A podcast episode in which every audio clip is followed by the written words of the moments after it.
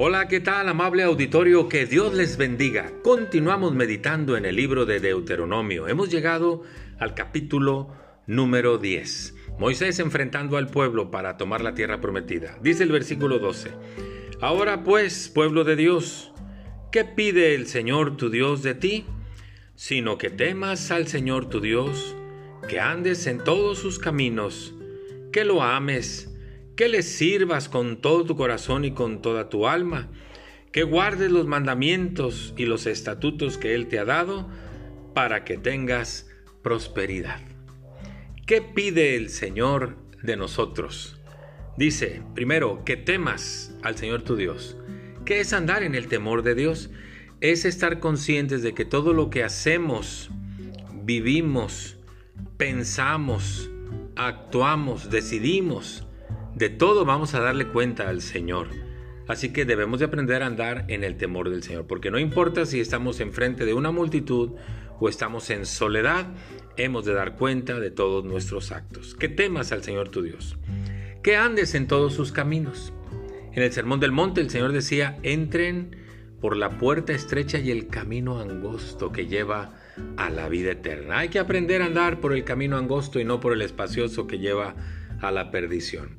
Dice el Señor, no te apartes ni a derecha ni a izquierda, sigue el camino que yo te he mostrado. Dice el Salmo 23 que el Señor nos guiará por la senda de la justicia. Andemos en todos sus caminos. Dice luego que lo amemos. El amor al Señor debe ser tan grande, tan especial, que todo amor que tengamos hacia alguien o hacia algo pareciera un aborrecimiento. Le pongo un ejemplo. Los quiero mucho, los amo mucho, familia, pero amo más a Dios. Y por eso voy a empezar a hacer esto o voy a dejar de hacer aquello. Pareciera un aborrecimiento, pero es que el amor a Dios debe ser por sobre todas las cosas. Que le sirvas, siguiendo el ejemplo de Jesús, que dijo, yo no he venido para ser servido, sino para servir y para dar mi vida en rescate por muchos. Y que guardes los mandamientos del Señor. Dice Josué 1.8, mira que es, nunca, nunca se aparte de tu boca este libro de la ley, sino que de día y de noche meditarás en él. Harás todo cuanto en él está escrito, porque entonces harás prosperar tu camino y todo te saldrá bien. Esa es la bendición de guardar la palabra de Dios. Harás prosperar tu camino y todo te saldrá bien.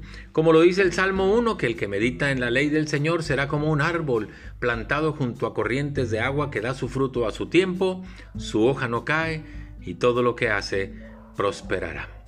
Aprendamos a andar delante de Dios con integridad. Muchas gracias, que Dios les bendiga, hasta pronto.